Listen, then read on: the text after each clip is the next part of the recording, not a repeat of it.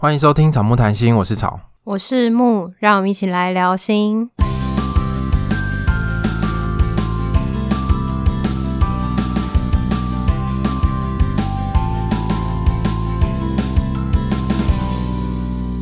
如果你喜欢我们节目的话，请去 Apple Podcast 给我们留言跟五颗星，记得要按订阅，一定要按订阅哦。然后也欢迎来按我们 IG 还有 FB 粉专赞。有点干，会吗？哎，就是你原本很顺，后来有点卡卡的。你说为了加那一段是不是？为了叫大家来订阅？对啊，我跟你说，大家就是订阅非常重要，大家一定要记得来订阅，才会收到我们最新节目的通知。对，而且那对我们的排行好像蛮有影响的。所以就是，如果你不是用 Apple Podcast 听的话，你也可以去按完订阅之后，你再回去用其他的听。我们参加了一个公益的活动，叫做“毛起来爱流浪动物生命园区救助计划”。那可以再一次。好难哦！好，这个放 NG 好了。好，好，没没有，我就要剪进去。我就要剪进去。没有，可是这样对人家活动会不尊重哎、欸。好好好。对，我们参加了公益的活动，叫做“毛起来爱流浪动物生命园区救援计划”。邀请大家在天气渐冷的季节，一起帮毛小孩和浪浪们增添一点温暖。代言人是许光汉，我们邀请就是各位许先生、许太太们，跟我们一起透过连结或是 QR code 的方式小额捐款，发挥爱心。我们会把连结跟 QR code 的部分放在我们的 IG 跟单集介绍内。如果你不是许太太、许先生的话，也可以来捐款哦。这是募集来的资金呢，主要是作为医疗照护费用和饲料的费用，让毛小孩可以找到温暖的家。那捐款的种类有两种，第一种是没有回馈品的自由捐款，第二种是获得回馈品的指定金额捐款。那回馈品呢，是与知名的插画家狗与鹿还有新卡米克合作的二零二一年浪浪日历手札，还有。浪爱暖暖法兰绒盖毯，好难念哦。那我们我们这次呢，就是这个救助的计划就提供我们两组，总共有四样。对，就是有两个毯子，然后跟两两本年历，这样可以抽奖送给听众。抽奖的方式，请大家再看我们的 IG 贴文。奖品的部分预计是十二月底会收到，等我们收到的时候就会寄给大家。想参加抽奖的听众，记得要密切锁定我们的 IG，因为我们不知道什么时候会发布。我们为什么要接这个公益的计划？因为其实这也不是业配，对，这是一个公益的活动，邀请大家一起捐款。对，我觉得就是可以帮助动物的话，蛮好的，因为 因为什么？就觉得蛮好的。因为其实我们的生活当中有很多流浪动物是需要帮忙的。那如果我们没有，比如说没有带它去结扎，它可能就会生生育出更多的流浪动物。那在环境不好的，呃，比如说菜市场啊，或者是在路边生活，其实对他们来讲，可能都是充满危险，或者是食物也是不干净的。你可以讲你们家小白的故事哦。对，我们家小白也是一本来是一只流浪狗，然后是我妹把它捡回来的。对，然后它现在。现在怎么样？现现在现在活得好好的，在家。原来小白现在活得好好的。他想说莫名其妙，小白活得好好的是什么结结结语吗？对。好啦，但总之呢，就是大家可以透过捐款的方式来帮助这些，应该是说帮助流浪动物的 NGO 组织。因为照顾流浪动物跟买他们饲料，或是有一个地方让流浪动物居住，或是要办那些认购呃认养的活动的时候，其实都会需要很多的钱。嗯，所以大家如果心有余力想要帮助流浪动物的话，可以捐款给他们。那我们就回到今天的主题。嗯，我们今天想要讨论生生气这个情绪。对。所以我们在 IG 上面有跟大家调查关于生气的情绪的相关的问题。那我们调查出来的结果就是，如果你面对不合理的状况，有六十八 percent 的听众会选择压抑生气的情绪，那有三十二 percent 的人会选择表达出来。那你应该就是那个压抑的吧？对，我投压抑票，你应该就是要表达的吧？对，我就是会表达。对，因为可能有些听众没有追踪我们的 IG，那你也可以想想看，面对生气的情绪，你通常是会表达呢，还是会选择压抑？嗯，我们第二题是问说，面对生气的时候，你会怎么样？那第一个是不爽就要说出来，这有十三个人投。然后第二个是敢怒不敢言，有三十二个人投。那最多的是看对象跟情境来判断你到底要不要表达，有一百七十四个人投这个选项，蛮多的耶。对啊，感谢大家参与。呃，对，就是加起来有两百多个人，对，好吓人哦。那就是我觉得这个蛮合理的，因为大家面对不同的人，你会有不同的情绪表达的方式。比如说，你对一件事情很生气，你觉得不合理，然后对象是你的主管的时候，你可能就不能很直接的爆气。可是如果他是你的家人或是朋友，他能够接受你那个爆气的情绪的时候，你可能就会直接爆气了。这个部分好像也跟后面听众的看法一样，他讲到说，面对亲近的人会容易表达生气。你会有这个状况吗？我其实不会、欸，因为你都不会生气，都不会表达。对，我会啦，我会表达啦，可是我不会特别对亲近的人特别容易生气。那你觉得什么情况下可以对亲近的人表达生气，对其他人没有办法？亲近的人，你是会觉得说。因为你还是会继续跟他保有一段关系，就是你不会，比如说你跟家人，你不会因为你这次生气之后，你就再也不想理他，跟他切断家人的关系。所以为了要让日后你要顺利一点，你还是要表达说你为什么这件事情会生气，他到底做了什么，然后你希望他怎么做，这个还是要表达出来，不然就是反正你以后继续相处之后，你还是会因为这件事情重复的生气，所以也是蛮辛苦的。可是如果是朋友的话，有一种我就会选择，那我以后就。尽量不跟他联络，那我就不一定会表达。所以很像是，如果在这段关系里面是没办法切断，或者是你相信这段关系是稳固的，你就可以表达生气。对，就是如果你还想要这段关系，你还想要继续跟这个人继续走下去的时候，嗯，有可能是家人，有可能是朋友，或是另一半，都是。那这样，我想要先接到别的看法，哎，就是好像可以顺着，就是有听众讲到说，面对生气的话，他会想说要不要继续这段关系，要的话他就是忍耐，不要的话就是生气回去。然后这部分我们会觉得蛮有趣的。如果你要继续这段关系的话，你选择忍耐，可是持续在这段关系中，那个状态还是一样会发生啊。为了关系选择不表达情绪，可是对方不一定知道，等到最后有一天你爆炸的时候。对方会觉得有这么严重吗？可是对你来说，可能已经是忍很久了。对，对方可能会吓到，然后觉得你莫名其妙啊，干什么啊？可是你是怎样？你心中想说我已经忍你很久，可是对方不知道你忍他很久。对，而且呃，如果你在忍然后没有讲的时候，对方可能也没有感觉嘛。然后到最后你跟他讲的时候，他可能就哪有？那那时候哪有这样什么？然后就会变成另外一种。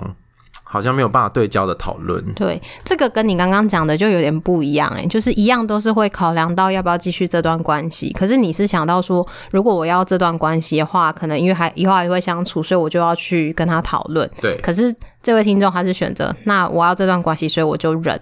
对。所以他就没有表达。我不知道大家是不是对表达情绪这件事情会觉得，好像会有个连结是会伤害关系。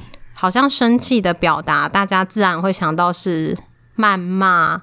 攻击或是那种张力强度很高的那种对表达方式对，可是我们觉得这两件事情可以拆开，就是生气是一种情绪，可是你可以选择用什么样的方式来做表达。嗯，你可以选择表达或不表达，或者是用什么样的方式表达，这些其实都是可以。透过选择之后，然后在你的关系里面去做实验，看哪一种表达的方式，对方能够收到你想表达的东西，可是又不会伤害到你们的关系。可是如果像是那种你刚刚说的谩骂，或者是呃人身攻击。那种可能就会伤害关系，可是你其实可以选择不要这样子啊。可是我想，我们想表达的是，生气其实是一种情绪之一，他没有办法选择，对，它是很正常的。就是你面对不合理的事情，或者你看不下去，或是让你觉得被侵犯的事情，你会生气，那是很正常的。可是后面你可以选择怎么表达，或者是要不要表达，对。所以我们也问了听众，就是大家通常面对生气会有什么样的调试方式？有些人会说会想思考的原因，然后有些人是忍耐之后爆炸，或是让自己冷静。让自己冷静好像也有两种的不一样，一种是会回想刚刚发生的事情。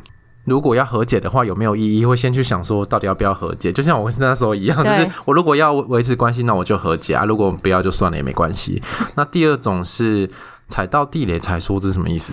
就是先让自己冷静，然后冷静完之后，如果他踩到的是我的地雷，我就决定要说。可是前面有一个步骤是先让自己冷静，嗯，然后再去思考后面该怎么做。所以他会去想说，那我的地雷是什么？他是怎么踩到的？然后就告诉对方说要怎么避免。嗯、对，或是大家也会说，就是转移注意力啊，离开环境，找人抒发、聊天、生闷气。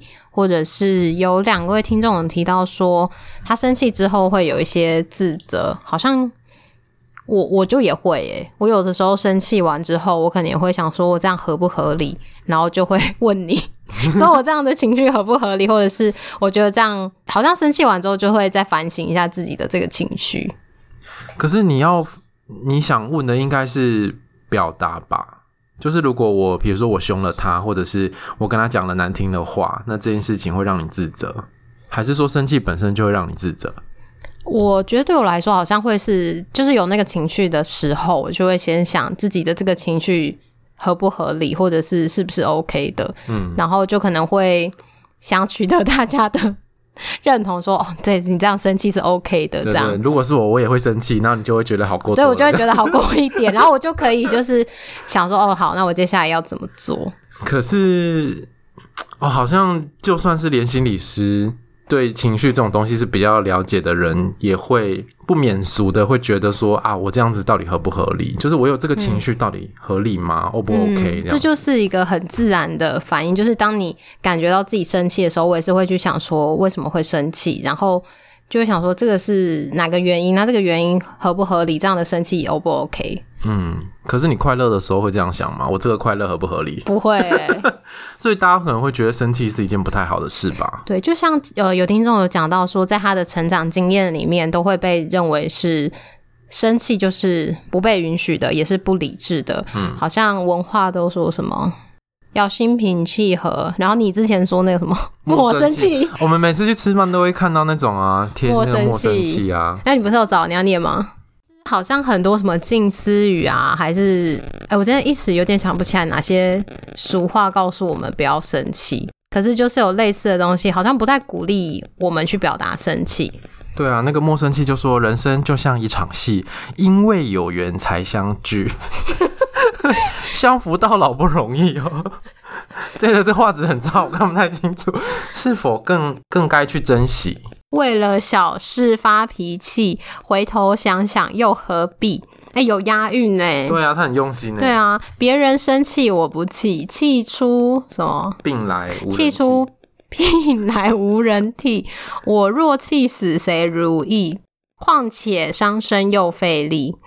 邻居亲朋不要比，儿孙琐事由他去。啊，表示这是要写给长辈看的。吃苦享乐在一起，神仙羡慕好伴侣。所以好的伴侣是要不生气，是不是？他的意思是这样子。对啊，但就是边念边觉得好好笑。对啊，就是每一句都很想鞭打他。他说那个什么，别人生气我不气，就是有一种好像说什么呃什么爱生气的人怎么样，你才有病啊什么的那种。可是这些话好像很常在餐厅或者是。我们想不起来有什么，大家可以在私讯我们补充一下，哪些话跟我们说不要生气，或是不鼓励我们生气。嗯。对，所以，我们就是在这样的环境氛围长大。当我们有生气的情绪跑出来的时候，我们都会下意识的先觉得啊，生气是不是不好？我这样生气 OK 吗？你会吗？我我还好，因为真的太少生气了。我 太常生气了，所以我都要反省一下。可是我都会告诉自己，这个生气是正常的。我也不会想说不能生气，可是我会想说，哎、欸，我这样的生气是那个是大家都会有这样的情况，还是其实只有我自己？如果只有我自己的话，我可能就会去想，那我为什么会只有我生气，别人不会生气？嗯，可是我觉得那个生气比较重要的是，你之后去想想看自己被踩到什么点，就好像你的地雷是什么？嗯，那什么东西引起了你这么生气？那个情绪是怎么被引发的？这边我觉得有一个听众说的很好，这我觉得也是我们之前有提过的类似的经验。他讲到说，情绪上面其实蛮复杂的，有的时候我们可能表面上是生气，背后上其实是一个委屈。嗯，我气你为什么都不懂我？我气你为什么我这么说你都听不懂？这种情况，这种好像比较常见。嗯，可是有时候生气是被包在里面的，很难察觉。比如说，如果你有亲人过世的时候，你可能表层的情绪是很难过、很悲伤，可是你在更深层的情绪可能会是我气你为什么先走？好好照顾自己？对，为什么你不好好照顾自己的身体？我气你为什么丢下我？这种它也是一种生气。可是好像在这个生气，为什么它会被放在后面？我觉得是因为它不太被允许，而且好像。表达生气，有的时候如果那个方式不是那么适合的话，就会被大家在人际关系里面就会觉得这个人很爱生气。对，但是爱生气会不会贴一个标签？那我可能下次要问我同事，我同事很想要上节目，然后说他看到的我是怎么样，他应该会觉得我常常都在生气。你同事什么时候上节目？我们快叫他来，叫他来爆料。他就说哦，他很辛苦哎，就上班的时候常常要逗我开心，怎么样？我想说我也只有逗你开心啊。好哦。快点叫他来！有一个我觉得蛮有趣的，大家不知道有没有听过这样的话？就有两位听众都有说到，不要拿别人的错来惩罚自己。这就是刚刚那个莫生气讲的啊。对，就是好像如果我生气，就是在惩罚我自己，但是让我生气的那个人根本没有做，根本没有伤害，没有影响，然后就我自己在那边气。嗯，因为。很多时候生气其实是蛮不舒服的，因为你会会有很多生理反应嘛，心跳会加快啊，然后所有的能量都集中在你生气的情绪。对对对，因为它是一个能量还蛮高的一种情绪，所以可能有的时候生气完之后就会觉得很累，因为你瞬间你的所有的精力都在生气，然后就一种像泄了气的皮球一样的感觉。对，然后有时候不是有人都会说，如果你生气不讲出来的话会内伤什么的，其实就是这个道理。我们觉得不一定是拿别人的错来惩罚自己，就像我们前面讲的，是我们可能需要去思考生气的原因是什么，然后有没有需要表达。如果你觉得这个人跟你的关系不重要，你不想表达，那就没有关系，也不一定每次都要表达。如果你想要表达，用什么样的方式来表达？嗯，我觉得生气都是会有一些意涵的啦。比如说，他可能最常是在表达说。你这个行为我不喜欢，我不舒服，我觉得不合理，我觉得不公平、不平衡等等的，就是他想要生气是想要传达这些东西，可是这些东西我们能不能看到跟掌握到，而允许自己可以生这个气？所以就像你刚刚讲的，生气其实都有一些原因跟理由，嗯、所以就有听众讲到说，他觉得为什么大家都说不要生气，他觉得生气就是有理由啊。通常生气的确是会有理由啊。如果没有理由的话，可能是你还不够认识自己，或者是说因为天气烦躁，或者是其他生理的状况等等的。那也是有理由啊。是哦，也是哦。天气很热、很肮脏，这种也是理由。可是这种很容易会被被人家认为是。EQ 不好哎、欸，就是天气热，然后就很烦。可是天气热真的很容易会烦躁，就是耐心就会变得比较低。嗯，而且我觉得我们常常会说啊，这个人情绪管理不好，好像都在讲生气，对不对？对啊，不会说你这个人一直很嗨，情绪管理不好。对，你很快乐，你情绪管理不好。对，也不会说你很难过，情绪管理不好，都是在讲生气、嗯。对。可是我觉得情绪也没有所谓的管理不管理，我不是很喜欢情绪管理这个词。我也不喜欢。我比较习惯会用的叫做调试。嗯，因为我觉得情绪好像管理的话，就会有所谓该不该出现，或者是好不好。可是每个情绪都是有它的存在的必要，只是我们怎么去面对它，或是我们当它出现的时候，我们怎么去调整它跟我们的状态。对，或者是你可以用什么方式表达，这是你要怎么选择的问题。嗯嗯，所以有两个问题，我们就留到后面再来说。我们就接着讲那个故事。好，现在接接下来木要分享一个很久以前的故事。前情提要是我几年前的时候有车祸，在上一集的时候有稍微跟大家讲到那个救护车的部分。那时候车祸是我是乘客，我被载，然后我们是在机车上面，然后有一台汽车要右转，然后他要进停车场，但是他就直接撞到我这样，然后他是撞到我的左脚的脚踝。对方那时候有来医院探视，然后有就说哦，隔天要再约来看我还是什么之类的。可是后来隔天的时候，他好像是说要。叫我去一个什么推拿还是什么地方，可是我就觉得很不合理。我后来检查是骨折，脚踝那边的骨头裂开，然后但是不用开刀，可是就是要做固定。想说这样子应该不适合去推拿吧？他叫我去推拿的地方，然后我想说算了，我还是去。可是我去到那边跟他联络的时候，他人根本不在，然后我就觉得没送，就是你叫我来，然后你又不在，是想怎样？你在笑什么？哎、欸，我已经忘记这一段了，因为那真的有点久以前。对，有点久以前。对，我只记得他那时候是开宾士撞你，然后后来在那边假装没钱。对啊。然后，然后木那时候就非常的生气，就是这个人，呃，因为后来是有打官司。对，那我先把故事讲完好了。好，你先讲完。后来就是他也都没有出面，然后也都没有跟我联系，然后查了之后，他其实只有强制险，没有第三责任险。强制险其实就是机车跟汽车一定都要保的，然后第三责任险是额外加保，就是当你出车祸的时候，如果你是有责任的时候，第三责任险才会启动去做相关的理赔。这也是在车祸遇到的时候才知道，然后就觉得大家一定要保第三责任险，这样你在遇到车祸的时候，你的那个压力就会小很多。所以因为他那时候是没有投保的，所以变成是我们要走后续的程序，所以就去监哎、那叫什么乡镇市公所申请调解，调解委员会的调解。然后讲到这个呢，调解的时候，她本人也是没有出现，是她的男朋友来，反正也就是乔不拢嘛。乔不拢之后，我就走后续相关的程序，到地检署申请资料，然后走相关的提告，然后我还。这次录音前，我还去看上当时的那个法院的资料。是哦，你再去看啊？对，我还去看，然后看到的时候，我就是也是有一种一把火的感觉。他那时候就讲说，在调解委员会上面的时候，我都不给他机会说话，然后我仗势着学历高，智势甚高。高对。但我想说，其实你根本没有来，诶，你的男朋友来来的时候也都没有讲话，就只能叫我们法院见。然后是什么叫我智势甚高？我一句话都没有讲，你就跟我说法院见，然后还在那个法院的文书上，因为。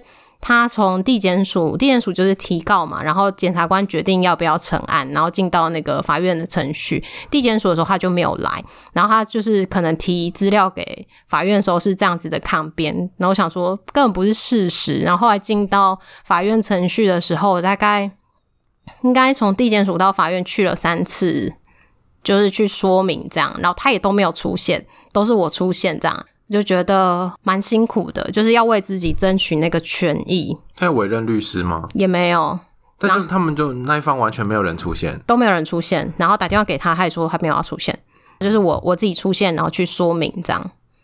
那时候其实我觉得有蛮多的愤怒的，可是我的这个愤怒好像在那个时候变成了是一个力量。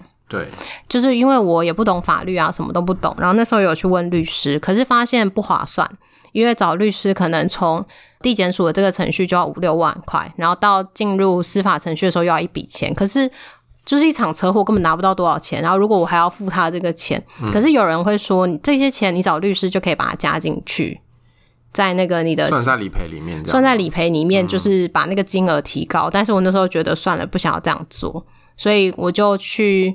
争取了相关的，就是那一段时间应该有半年吧。嗯，对，我就还去买书。对，你还去买书，然后还贴给我们看。对，就是有一本书，他就教你说，遇到那个法那个车祸的时候，你后面司法的程序是什么，就去开始看法律相关的书。然后那时候我朋友也帮我一起弄那个诉状，我们也没有找律师写，我就自己亲笔写。嗯，然后去那个在法院那边写一写的时候，交给法院，然后去走后面相关的程序，然后最后是顺利落幕，但也是很辛苦，因为。那时候他好像也是判决出来的时候，他也是不愿意付钱，然后就走到了。强制执行，我还到他台北的土地去做丈量哦。你看我走到了多少的程序？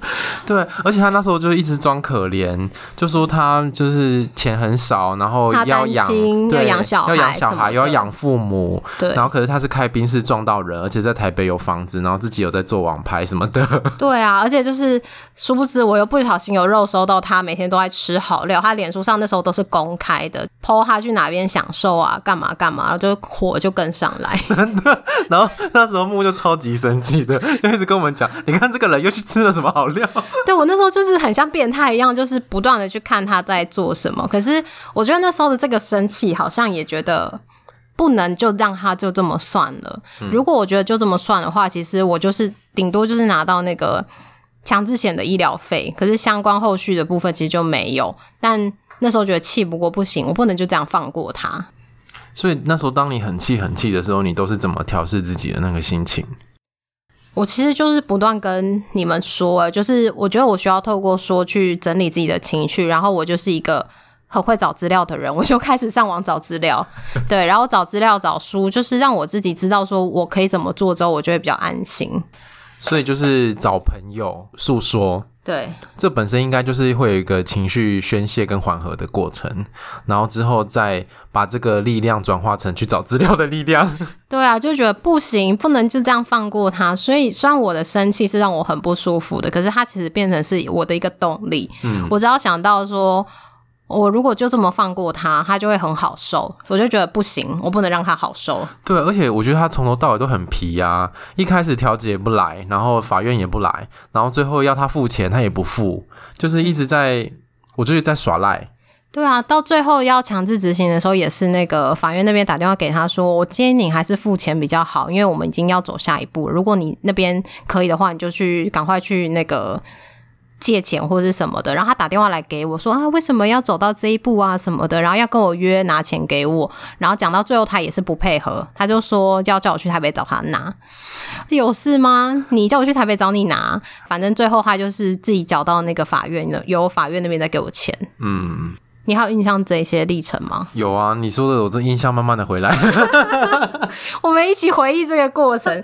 真的，大家听我讲可能会觉得我很激动，对，我很激动。虽然已经过了，可是现在想到的时候，可能没有当时这么激动。可是那个状态，我觉得还是蛮蛮值得让人生气的。现在想到的时候，还是很气吧？对啊，就觉得小杂不，真的很好笑。我记得上次好像也是在那个节目里面比较凶，然后那个甜甜圈来吃甜甜、哦、来吃甜甜圈，他就说他觉得我这样很凶，但是很可爱。你真的有铁粉哎，就是说，嗯，一样很凶，但还是对个案的时候还是会比较温柔一点。嗯，所以就是其实面对这些很不合理的情境的时候，有这些很生气的感觉都很正常。你那时候有想说我这样生气会不合理吗？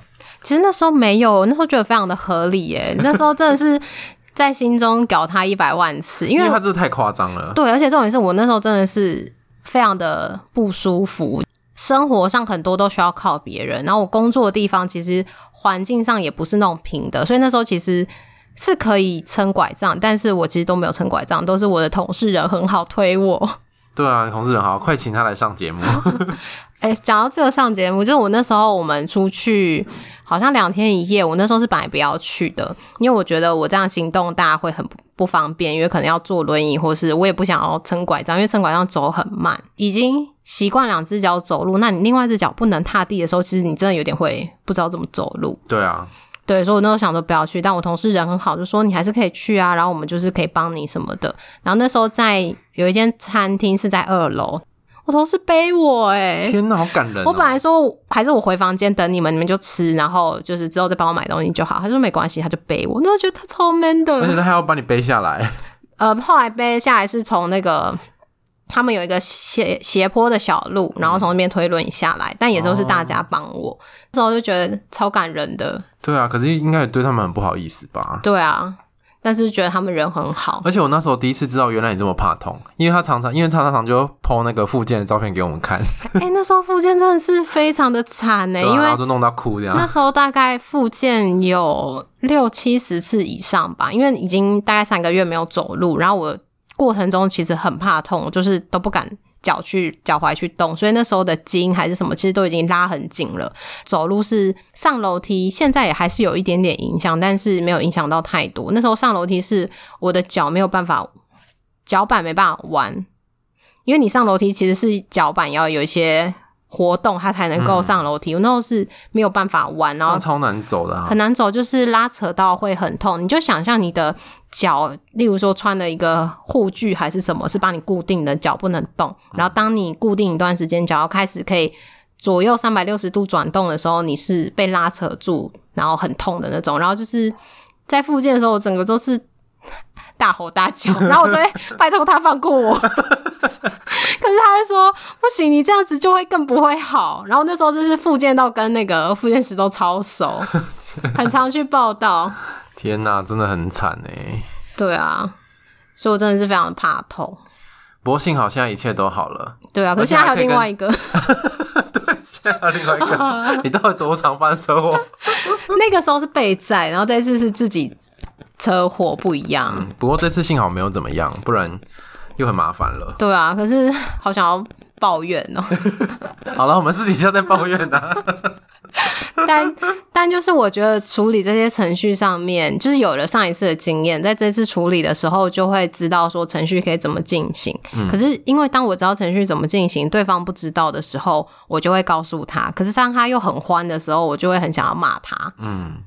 可是我忍住了，因为我觉得我不想节外生枝。可是我真的是非常想要骂他，所以我就只能对着你们骂他。有有有，我都听到。我们生气是可以选择要不要表达的，或者是可以对别人说。但因为他们就是也只是看文字，所以对他们抱怨他也不会太太多的困扰，因为反正他们也很常看。嗯，你在说你耶？我我自己其实有一些经验是，有时候呃有一些话，我就觉得讲不出口，就可能要骂对方的话，我讲不出口。可是我很生气的时候，我就讲得出口。嗯对啊，就是好像你真的很生气的时候，还是会有一个理智说这样做好像不太礼貌哦，好像不太好哦，怎么样的？对，可是当你很生气，就是不管那么多，就这样骂你。所以有时候其实生气会给我们带来一些正向的能量。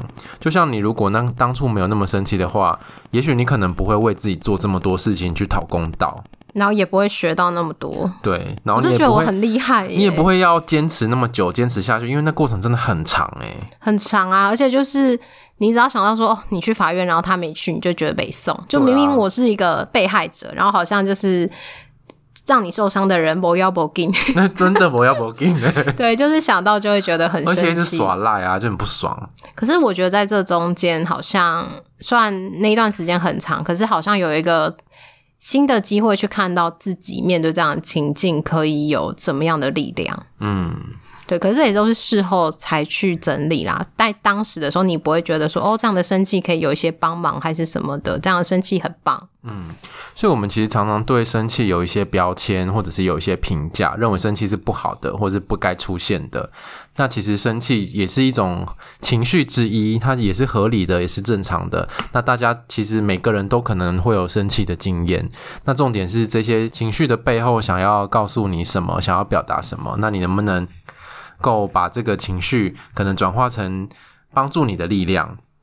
那我觉得就是我们帮助你或认识自己的力量。嗯，所以这就是我们今天想要跟大家分享。其实一个情绪它可能都会有正反的两面，它可能会不同的面相。那大家就可以，呃，好好的去透过这个情绪来认识自己，或者是可以再用这些情绪来帮忙自己。在结束之前，我们想要回应听众的两个问题。第一个问题是说，不表达生气的话，可以怎么样调试？我们刚刚有讲到的听众的回应，其实都是啊，就是只要你的生气不是让另外一个人知道，比如说你在对他生气，但是你不是让他知道的那一种，我觉得都算是一个人的调试方法。比如说。就是离开现场，然后或者去运动，或者告诉别人抱怨这种，或者是去做一些其他的事情转移注意力，或是有一些，例如书写吧，书写或者是录音，都是。也是一种很像跟别人说，但只有你自己知道的方式去抒发。嗯，所以其实不表达生气，你不对对方表达，其实有很多方式可以自己调节。我们之前应该有讲过嘛，就是情绪它会来也会走啦。所以你现在会感到生气，那你也会在后面感到平静。所以它本来就是一个会起伏的过程。所以你可以用一些方式帮忙自己回到平静就可以了。第二个是如何礼貌性的表达不爽，这个你应该最会啊。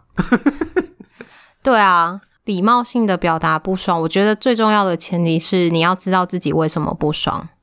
嗯，对，你要知道自己为什么不爽的时候，你就可以把你不爽的原因去告诉对方。